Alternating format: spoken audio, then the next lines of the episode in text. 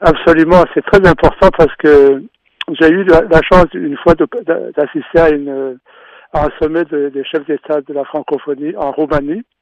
Et c'est là que je me suis rendu compte que on n'a pas besoin d'être euh, dans l'ère francophone traditionnelle classique euh, en Afrique ou ailleurs. Il y a beaucoup, beaucoup d'autres peuples qui parlent français en deuxième ou en troisième euh, langue.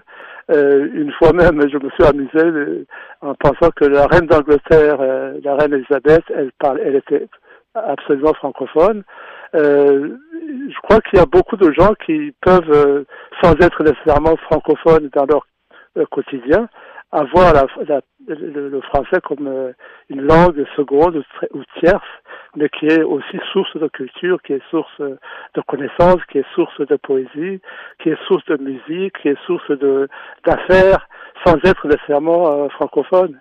Et donc, c'est une excellente idée que les diversités de, euh, culturelles, linguistiques puissent trouver une place absolument légitime au sein de la francophonie. Comment encourager, selon vous, l'immense créativité pour exister davantage?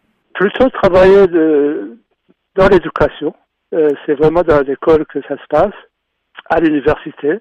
Euh, soutenir les créateurs aussi, les créateurs, les artistes, les, les, les artistes, soutenir les musiciens, soutenir les, les, euh, les créateurs de, théâtre, soutenir les, les médias qui, qui véhiculent, euh, qui utilisent cette langue, soutenir la recherche scientifique. Mais je crois que c'est aujourd'hui, avec l'outil, comme je le disais tout à l'heure, l'outil Internet, franchement, c'est extrêmement facile d'ouvrir les portes euh, de la francophonie, mais euh, de façon extrêmement euh, dynamique et, ambitieuse.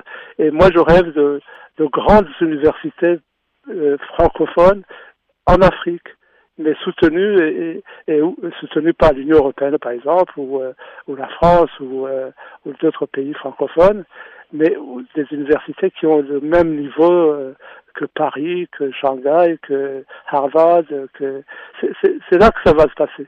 Il faut vraiment investir beaucoup, beaucoup dans l'éducation, dans la formation, mais sur le continent africain, en tout cas pour le, euh, revenir à l'ère francophone multiple, mais qui, qui est la plus dynamique au monde, c'est quand même en Afrique. Donc, créer des universités, accompagner la, la création des entreprises, soutenir beaucoup les artistes, et, puis utiliser l'outil Internet comme euh, un vecteur de mondialisation heureuse et vraiment euh, ambitieuse de la francophonie.